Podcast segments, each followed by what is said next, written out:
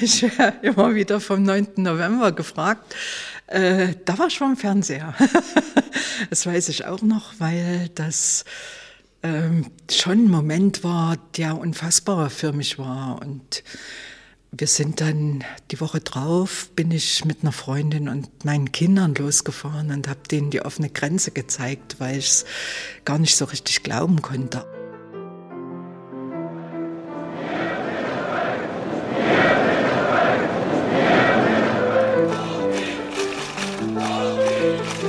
Wir sind das Volk. Der Podcast über die friedliche Revolution 89. Hallo, wir sind Pierre Gemlich und Björn Menzel. Und das ist schon die dritte Folge vom Podcast Wir sind das Volk. Wie war das damals, als in Deutschland die Mauer fiel und die Menschen frei waren? Für diese Folge haben wir Regina Schild getroffen. Eine Frau aus Leipzig, die, und da greifen wir schon mal etwas vor, unglaubliche Geschichten zu erzählen hat. Als sie nämlich als junge Mutter auf die Hinterlassenschaften der Staatssicherheit gestoßen ist. Kilometerlange Regale mit Akten und Säcke mit zerrissenen Unterlagen, die zeigen, wie sehr die Stasi die DDR-Bürger überwacht hat. Das Jahr 89 war für mich ein Jahr, wo ich eigentlich, wir wollten äh, flüchten aus der DDR. Wir hatten das mit Freunden geplant, die in Köln wohnen. Und die Kölner Freunde hatten uns zur Frühjahrsmesse besucht und haben gesagt, das ist ja wirklich nicht mehr auszuhalten. Wir holen euch mit einem Segelboot über Polen raus. Und äh, wir hatten dann, die hatten äh, uns Pässe angefertigt, auch für unsere Kinder. Und wir hatten gedacht, äh, wir gehen nach Polen und die haben dann die Stempel reingemacht und dass das relativ unkompliziert geht zu flüchten. Allerdings war dann ja schon ein Problem, dass die Grenze zugemacht worden ist. Aber in dem Kölner Freundeskreis war auch einer, der aus Polen stammt. Und der hat gesagt, ja, ich besorge euch so eine Einladung, so dass ihr dann irgendwie nach Polen kommen könnt. Dann war ja die Ausreisewelle in, über Ungarn, da hatten die sich schon gemeldet, haben gesagt, könnt ihr nicht dort versuchen, aber wir hatten ja keine Pässe. Regina Schild ist 66 Jahre alt und wohnt schon ihr ganzes Leben in Leipzig. Sie ist eine herzliche Frau, lacht gern. Ende der 80er Jahre arbeitet die Mutter von drei Kindern als Sachbearbeiterin in einem Betrieb für elektronische Geräte. Sie ist mit der Situation in der DDR unzufrieden, will für ihre Kinder eine andere Erziehung. Regina Schild ist aber keine, die offen mit Aktionen gegen den Staat kämpft. Die Familie will weg. Aber alle Fluchtideen funktionieren nicht. Und von da an war für mich klar, ich bringe mich mehr ein. Also ich wollte zumindest, dass eine Person mehr gezählt wird und bin dann äh, zu den Friedensgebeten gegangen, war an dem 2. Oktober zum Friedensgebet, kam aber nicht mehr in die Kirche rein, habe dort davor eine Freundin getroffen und wir haben uns dann ausgemacht, am 9. Oktober wieder zusammenzugehen weil vorher war ich alleine, beziehungsweise hatte auch mal meine Kinder mitgenommen an die Nikolaikirche, habe dort aber außen nur Blumen an die Fenster gehangen im September, weil ich denen zeigen wollte, dass das hier nicht mehr geht und dass ein Protest ist. Ich habe dir allerdings nur gesagt, ihr seid jetzt still, wo ich an das Fenster gegangen bin. Ich erzähle euch nachher, warum ich das gemacht habe. Das haben die gar nicht begriffen, wieso ich mich um Blumen bemühe und die dann einfach an ein Fenster stecke und habe denen nur gesagt, guckt euch die Bilder an und habe denen dann erzählt, dass da Menschen inhaftiert sind, nur weil sie auf die Straße gehen, protestieren. Im November fällt die Mauer, das DDR-Regime auch. In Leipzig gehen die Menschen weiterhin auf die Straße, so bei der Montagsdemo am 4. Dezember. An diesem Tag besetzen Mutige die Gebäude der Stadtsicherheit in Leipzig, unter anderem das markante Eckhaus am Innenstadtring, im Volksmund Runde Ecke genannt. Regina Schild bekommt die Besetzung direkt von der Straße aus mit.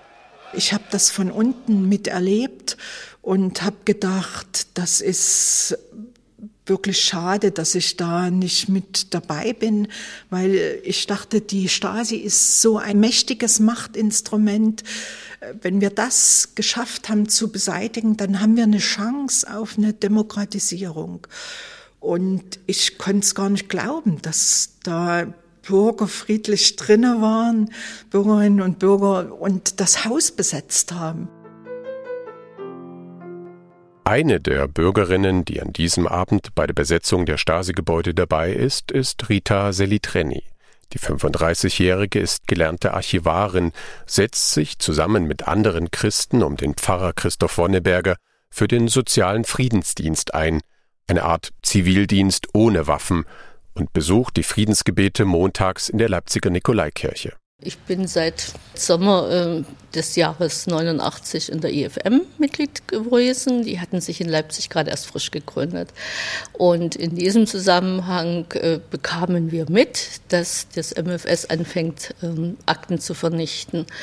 Äh, und an dem 4. Dezember bin ich tatsächlich ab Vormittag mit zwei oder drei Leuten zusammen immer mal wieder ringsrum um diesen Block gelaufen und gedacht, was wir sahen nichts, war nicht erkennbar, was hinter den Mauern passierte. Aber dass irgendwas nicht so gut in Ordnung war, war so spürbar. Die IFM, von der Rita Selitreni spricht, steht für Initiative für Frieden und Menschenrechte. Die gründet sich Ende der 80er Jahre in Berlin aus einer Gruppe von Oppositionellen. In Leipzig entsteht eine zweite Gruppe in der Kirche von Bonneberger. Wir hatten uns dann abends verabredet nach dem Montagsgebet, dass wir an den rückwärtigen Ausgang oder Eingang, je nachdem wie man es sehen will, von der runden Ecke uns treffen wollten, um ziemlich spontan zu entscheiden, was passiert jetzt. Ähm, und ich war dann auch so gegen 19, 1930 äh, an dem hinteren Ausgang, waren schon sehr viele Leute da. Wo sie hergekommen sind, weiß ich nicht.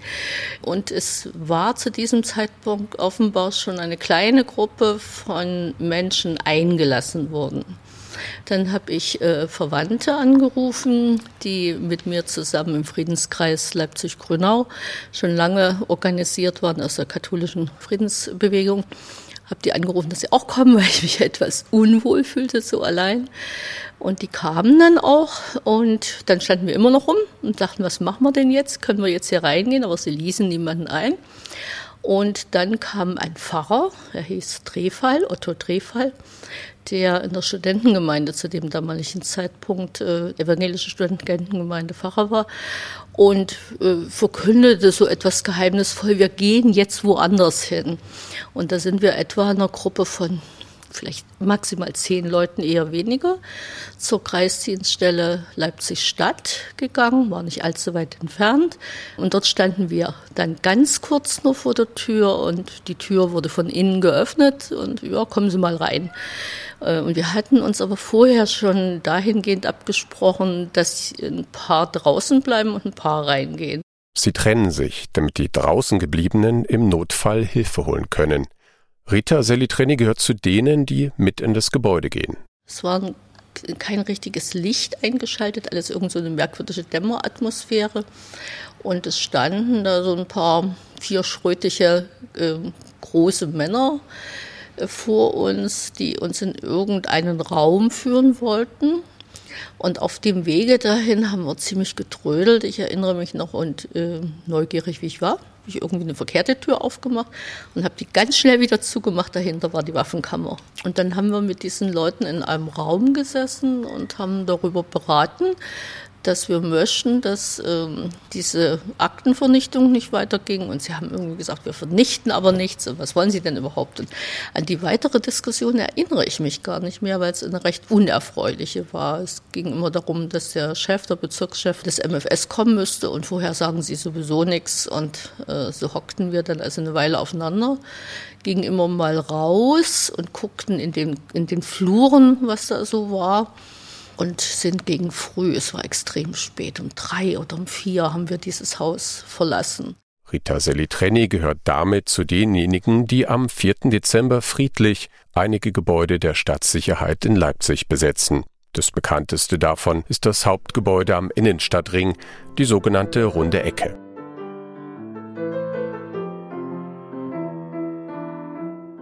In Leipzig setzt sich nach der Besetzung der Stasi-Gebäude das Bürgerkomitee für die Auflösung der Staatssicherheit ein. Es gründet sich spontan, als es erste Hinweise darauf gibt, dass Stasi-Mitarbeiter angefangen haben, doch Akten zu vernichten. Mit dabei ist auch Rita Selitreni. Das Komitee kommt schnell an seine Grenzen und sucht Helfer. Regina Schild wird durch die Kirche auf einen Aufruf aufmerksam. Gesucht werden da Leute, die Erfahrungen mit Archiven oder Verwaltungen haben. Das hat sie zwar nicht, meldet sich aber trotzdem. Und hatte dort angerufen und da war jemand am Apparat, das musste ich meinen Namen, Adresse, Geburtsdatum nennen und sollte eine Vertrauensperson nennen. Da habe ich unseren Pfarrer benannt und dann haben sie gesagt, sie rufen zurück. Und dann dachte ich, na ja, die werden erst mal prüfen, ob ich in Ordnung bin. und da kam dann kein Anruf. Wir haben uns im Freundeskreis äh, im Dezember getroffen und eine Freundin, eine andere Freundin sagte, sie hätte sich dort gemeldet. Und da habe ich gesagt, ich auch. Hast du was erfahren? Nee. Ja, haben wir beschlossen, wir rufen an und fragen mal nach, was nun ist. Und da haben wir angerufen, da hieß es, ja, wir brauchen dich, komm sofort vorbei und wir lösen hier schon auf. Und äh, da war aber vor Weihnachten und mit meinen drei Kindern und ich dachte, ich muss das jetzt erst mal klären, auch auf Arbeit, dass ich dann erst mal nicht auf Arbeit komme. Und da habe ich gesagt, ich komme erst im Januar. Und dann im Januar sind wir hin, meine Freundin und ich, und dann wurden wir im Grunde genommen ins kalte Wasser geworfen. In ihren bisherigen Job wird Regina Schild nie wieder zurückkehren. Aber das kann sie an ihrem ersten Tag beim Bürgerkomitee zum Auflösen der Stasi noch nicht wissen. Im Januar 90 gehen Sie das erste Mal in dieses Gebäude. Ja. Beschreiben Sie uns doch mal, wie Sie das vorgefunden haben. Äh, ich hatte mich also mit einer Freundin getroffen. Wir sind dann an dieses Tor ran und wurden kontrolliert, Ausweise kontrolliert. Und dann war damals noch, wenn man heute reinkommt, in, in, zur Fleischergasse zu dieser Toreinfahrt, dann äh, ist dieses, dieser Neubau Stasi, da mussten wir drumherum gehen und an dieser Holztür, wo der Saalbau ist, da ist so ein Glaseingang. Dort mussten wir rein, eine Etage hoch und dann ging dort noch, äh, da waren nicht die, die einzelnen Häuser sozusagen zu, sondern man konnte durchgehen bis in den Dittrichring 24, mussten also so lange Gänge lang laufen.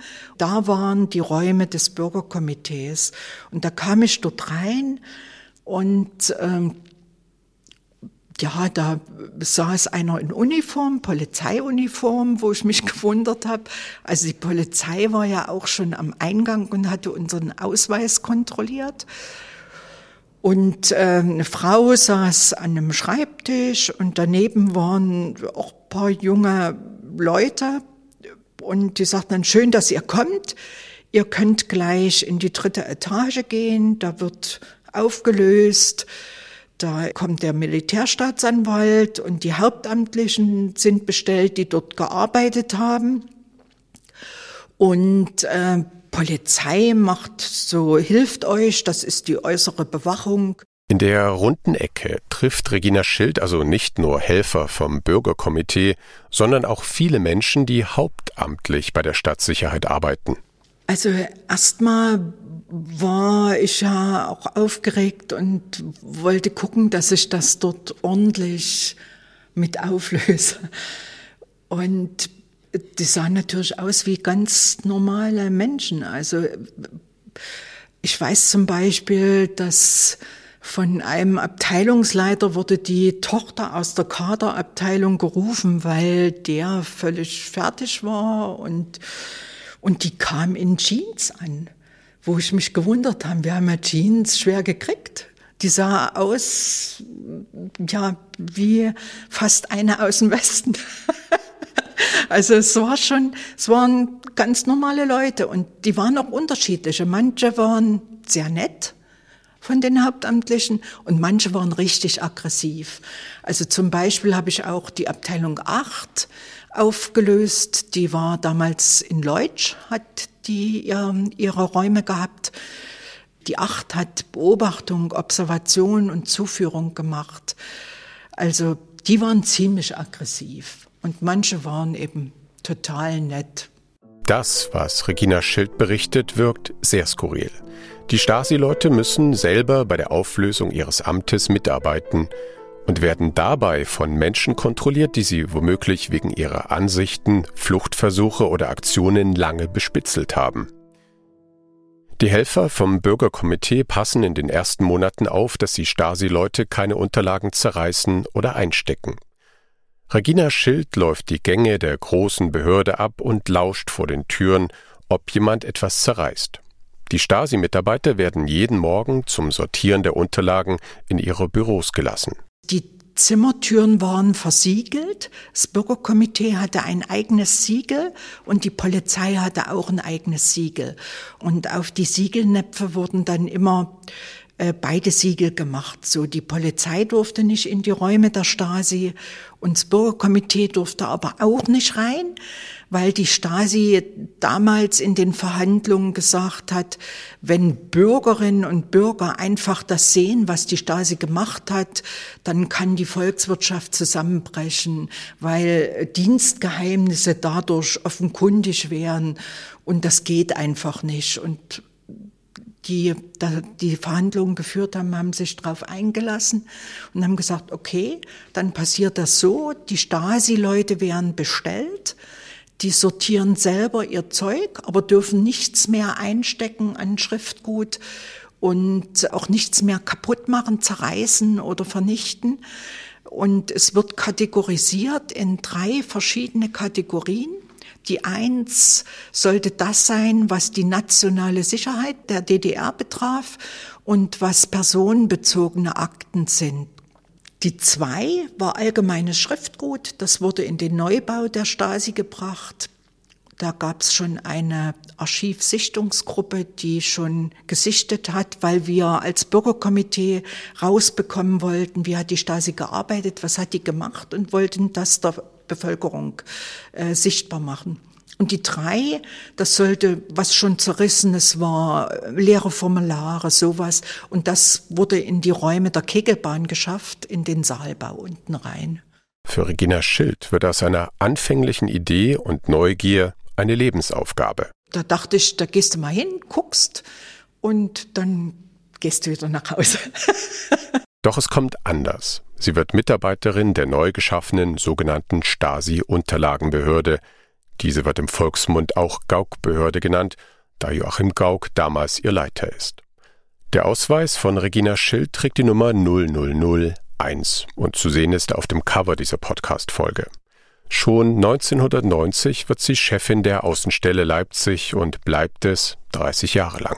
Was sich mir richtig eingebrannt hat, ist eine erste Akteneinsicht, die ich mit einer Frau durchgeführt habe, die mehrere Fluchtversuche gemacht hat dieser erste Fluchtversuch war verraten worden und den hat sie mit ihrem kleinen Kind gemacht. Ich glaube, der war drei oder vier Jahre und ist verraten worden und sie kam in Haft und das Kind kam in ein Heim. Und ähm, letztendlich kam das Kind zur Zwangsadoption. Also es wurde der Mutti weggenommen und sie hat immer gedacht, sie kriegt ihr Kind wieder, hat sich deshalb auch aus der Haft in die DDR wieder entlassen lassen, weil sie dann dachte, dann bekommt sie das Kind wieder, hat es aber nicht wieder bekommen. Dann hat sie äh, wieder versucht zu fliehen und hat sich an Hilferuf von drüben gewandt, ähm, die dann über die Medien das auch ausgestrahlt haben. Dann ist sie wieder in Haft gekommen, dann ist sie im Westen entlassen worden und hat um ihr Kind gekämpft. Und sie hat das Kind erst 88, war das, glaube ich, wiederbekommen, weil sie immer über das Westfernsehen das ausstrahlen lassen hat. Und irgendwie ist dann ihr Junge darauf aufmerksam gemacht worden durch einen Schulkameraden, der inzwischen in Berlin wohnte, bei einer anderen Familie eben groß geworden ist. Und die beiden kamen dann auch zusammen, das hat sie mir erzählt, aber der Junge war ja inzwischen groß und sie hatten viele Lebensjahre, gemeinsame Lebensjahre verloren. Und das war ganz schwierig, das Aufeinandertreffen und dann, bis sie sich wieder gefunden haben. Für mich war entscheidend, sie wollte eben die Akten dazu sehen und ich musste die Akte ja prüfen und da waren Kassetten drin, die besprochen waren und sie hat mir erzählt, das müssen Kassetten sein, die hat sie in der Haft besprochen, in der Hoffnung, dass die Kassetten ihr Kind erreichen. Und da hat sie eben drauf gesprochen, ich musste die abhören, ob das wirklich so ist mein lieber Sohn. Und äh, es war einfach furchtbar. Und sie hat dann die Kassetten bekommen. Das hat sich mir so eingeprägt, dass die DDR eben einfach nur, weil man einen Freiheitsdrang hatte, raus wollte, die Menschen inhaftiert hat und dann den Menschen so ein Leid zugefügt hat, das Kind weggenommen hat. Das ist einfach unvorstellbar für mich gewesen.